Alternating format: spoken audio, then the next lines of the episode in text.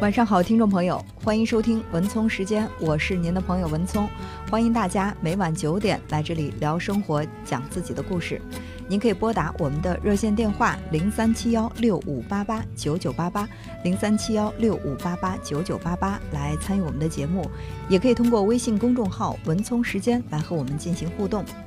那都说啊，这个钱是一个比较敏感的字眼儿，说到借钱呢，又是一个特别敏感的话题。呃，尤其是对于已经成了家的人，借钱给自己的朋友，当然是要通过自己的另一半同意的。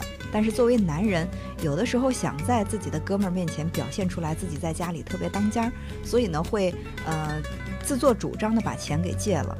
但借出去的钱一旦要不回来，家庭矛盾也就产生了。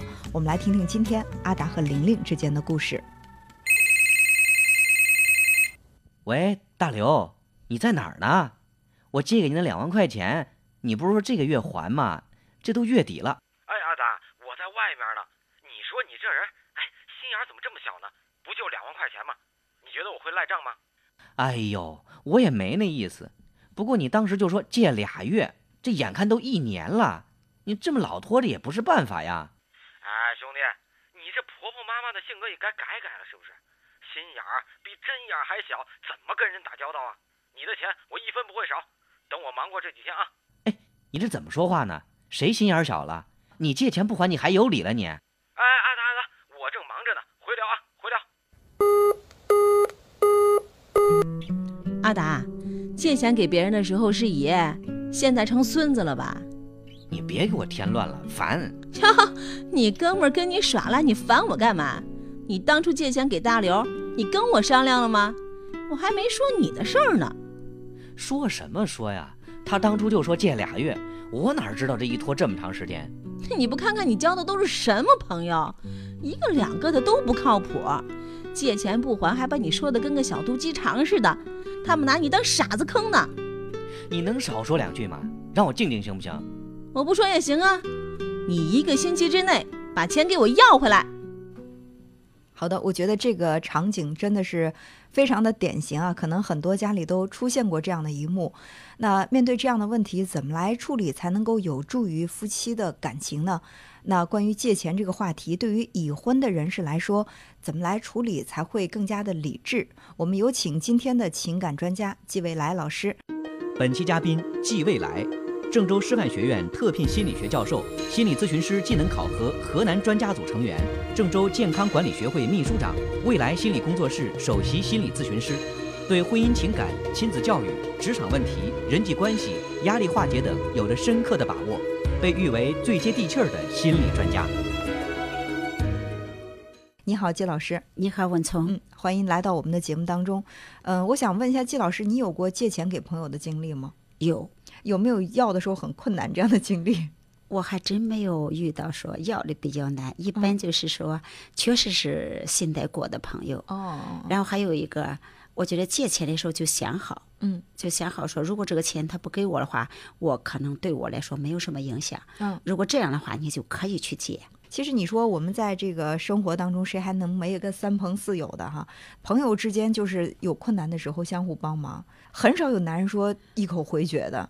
这个时候，我觉得大多数的男人都会像阿达那样，不管家里的压力有多大，我顶着这个压力，我会把钱给借了。嗯，还有一种情况就是在人群里面，可能要占到百分之五十以上。嗯，就这种人，他们其实是讨好，嗯，或者是顺从型的，他们很难能够说出来不，所以不会去拒绝别人。嗯，当别人张口的时候，只能说是或者是好。所以一旦答应之后呢，这些人的诚信度又是比较高，觉得说我说过了，哪怕心里有千般万般的那种难受，不想借，但是因为这句话说了，所以就会借出去了，这就会为以后埋下了隐患。遇到这种情况，最好给自己一个时间，就说让我想一想，或者我回家跟我爱人商量一下，就给自己一个时间，缓一步，就让自己有了说不的。嗯，对。但是我觉得有一些这个。去找人借钱，而且经常借钱的人，好像是学过心理学的，他会就是步步为营，能够点着你的死穴。比如你说，哎，我回家跟爱人商量商量，哎呀，像你这样的还用跟爱人商量？那你在家里肯定是绝对老大，你说了算，他还不得听你的？嗯，你看连着两万块钱的家人你都当不了，这枉为男人啊！你看你这样一说的话，你可能会觉得我就全被堵回来了，然后就觉得我是要维护我这个在家里这个大男人的形象，可能很多男人就会顺着他的给你铺的这个路就走了，就、嗯嗯然后就去进到他那个套里去了。对嗯，所以借钱的人来说，他是有备而来的，他是准备好了，我怎么说，然后能让那个人把钱借给我。嗯而被动的这个人，所以有些时候如果一冲动，别人的高帽子一戴，然后就说好好好，嗯回家了有可能跟老婆干一架，或者你借出去的钱永远都回不来了。嗯嗯。然后最后的结果其实把自己伤了。嗯当然，我们说的这只是一种情况。我相信，在现实生活当中，绝大多数人真的是因为生活当中出现了急事儿，迫不得已才去借钱。呃，但是也不排除就是像阿达碰到大刘这样的人，我觉得他就属于是那种借了别人的钱还觉得自己特有理的那种。你看，说哎，嗯你那么小心眼儿，就借你两万块钱，你看你念念叨叨，念念叨叨，好像我会跑了似的，就会把你说的很不好意思。最后借钱给别人的人，反而会叫别人给说了一顿。嗯最终的结果就是还不如不借钱。嗯所以嗯借钱有些时候很容易就断交，所以最后连关系都没有了。嗯有一句话，我觉得在借钱方面是很适合用，叫做“为了亲密，先不亲密”。为了亲密，先不亲密。嗯啊，所以中国人普遍其实有一个这个边界不清，嗯嗯往往边界不清，别人高帽子一戴，然后就晕乎乎的就答应了。嗯。然后其实还有一个非常重要一个问题，假如夫妻两个人是共同财产，就是工资什么是放在一起的，那么一个人的话，呃，轻易不要去答应说我把这钱就借给你了，啊，一定回去和那个另外一个人商量，嗯，因为这其实是一种尊重。对，同时传递的信息就是，咱俩就是一伙的。嗯既然咱俩是一伙的，这不是我一个人的事儿，然后两个人就可以在一起来商量商量，说是借还是不借。嗯其实也给了自己一个这个有一个退一步的这个余地。对对，所以说真正自信的人是不害怕别人去。呃，贬低自己的，因为你知道自己是一个什么样的人，而且呢，真正自信的人也不会被别人乱扣的高帽子击晕。就是你把我帽子扣得再高，我会告诉你说我没你说的那么好。这样的话，可能对方真的是无话可说了。往往就是内在的自信心不足的人，别人一顿猛夸，自己就飘飘然了，而且特别想保持着别人夸的这个形象。其实你想，这些人他怀着目的来夸你，他夸的都不是真心话。所以说这边夸完你把钱拿走，可能背地里会说这小子真傻。所以我觉得人首先呢，就是对自己你有一个稳定的评价，这样的话就不至于说被别人带跑。嗯嗯，那另外就是，其实我在心里还是比较同情阿达的。你看他也算是交友不慎吧，最起码我听他跟那个大刘的对话，我觉得那个大刘是不像话。呃，这边呢刚被人呛了一顿，那边一回头，玲玲又对他冷嘲热讽。我觉得这男人那时候那个心情真的是差到极致了，所以说他烦啊，想跟这个玲玲发火也是可以理解的。嗯这就是作为妻子或者是作为丈夫，嗯当另外一个人确实遇到了这样的事情，然后本身就有点后悔，或者就是有点生气的话，然后玲玲刚才那个话回应的，其实就有点雪上加霜了。嗯嗯因为对于朋友来说，其实通过认呃共事来认识一个朋友，对阿大来说，他不一定说是真正了解这个人。那可能通过这一个事儿，阿达对这个人会有个深刻的这个印象了。假如玲玲能够去站在阿达的立场那，理解他说：“哎呀，我们每天遇到这么多人，有谁我们能够说所有人百分之百都是看得很清的？一定还有的人可能我们还不是那么认得清，所以上当也好，受骗也好，如果换做我，或许一样。”就是会答应了对方，这样阿达就会感觉到说被理解了。嗯嗯，或者说被理解之后呢，他会更愿意听玲玲给他的一些建议。所以有的时候我们说的一些话，纯粹是为了发泄情绪，而不是为了解决问题。但是你要想让这个生活更好，我们最终的目的还是要解决问题。其实玲玲想说的是，你以后交朋友的时候能够擦亮眼睛，然后遇到这些问题的话，最好先跟我商量一下，让我获得尊重。他真正的意思也没表达出来，而且在这样的一种基础之上，两个人矛盾已经激化，他再去表达，阿达也不会听了。结果对这个家庭来说，借出来钱有可能要不回来，然后两口子又为了借钱这个事情大吵了一架。嗯你看，这就是不是输一次，而是输两次。嗯，那所以我想在最后的一点这个时间里，季老师给我们梳理一下。首先呢，关于这个人情的往来、借钱这样的事情，就是说在借钱和被借到钱的这个关系处理上，我们需要注意或把握的一些原则是什么？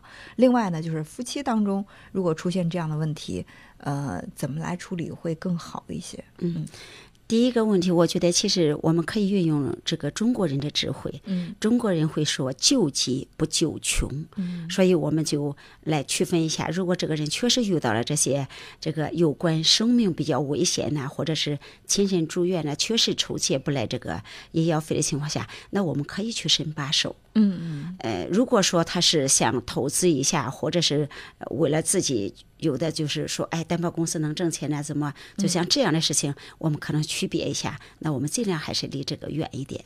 对，然后第二个，对夫妻关系来说，我们可能有一个重要的任务，就是让这个家庭是和睦的，或者是幸福的。那首先要打造一个夫妻之间的一个共同体，共同体体现在呃借钱也好，或者类似的什么事情，只要牵扯到家庭的利益，应该是两个人共同协商来。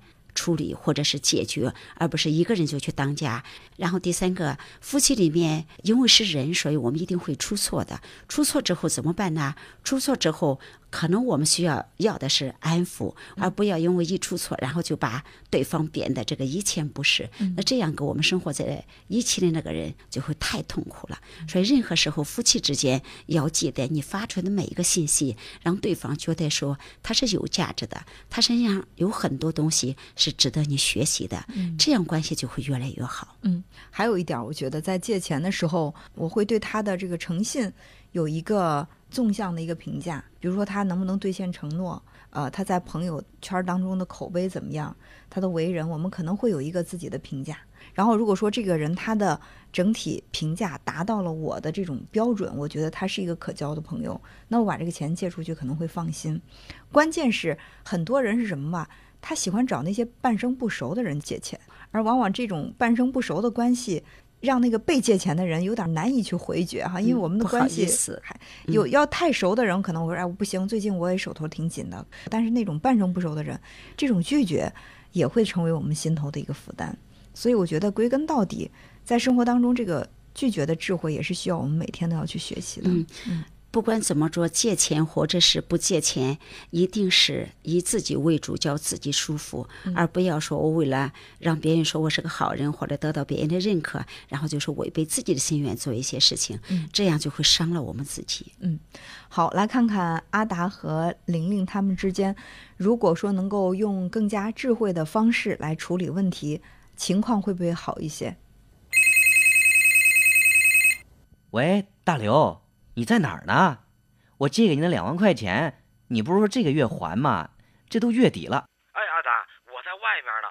你说你这人，哎，心眼儿怎么这么小呢？不就两万块钱吗？你觉得我会赖账吗？哎呦，我也没那意思。不过你当时就说借俩月，这眼看都一年了，你这么老拖着也不是办法呀。哎，兄弟，你这婆婆妈妈的性格也该改改了，是不是？心眼儿比针眼儿还小，怎么跟人打交道啊？你的钱我一分不会少，等我忙过这几天啊。哎你这怎么说话呢？谁心眼儿小了？你借钱不还，你还有理了你？哎，阿达阿达，我正忙着呢，回聊啊，回聊。阿达，怎么了？大刘那小子又耍赖呀？哎，我烦，你让我静静。我就是静静啊！来来来，让我给你来一场心灵按摩。哎，这人呐，都有看走眼的时候，他不地道，你也别跟他置气了，吃一堑长一智呗。哎呦，太不像话了！当时说的火烧眉毛的，急着用钱，我看他挺为难的，没想到帮了他，他给我来这么一手。所以说呀，以后碰到这种事儿，咱也得冷静冷静，先商量商量。哎，玲玲，我知道这事儿当时没跟你说，你有点不高兴，我也很后悔。哎，过去的事儿就别提了，吃饭吧，阿达。好，吃饭。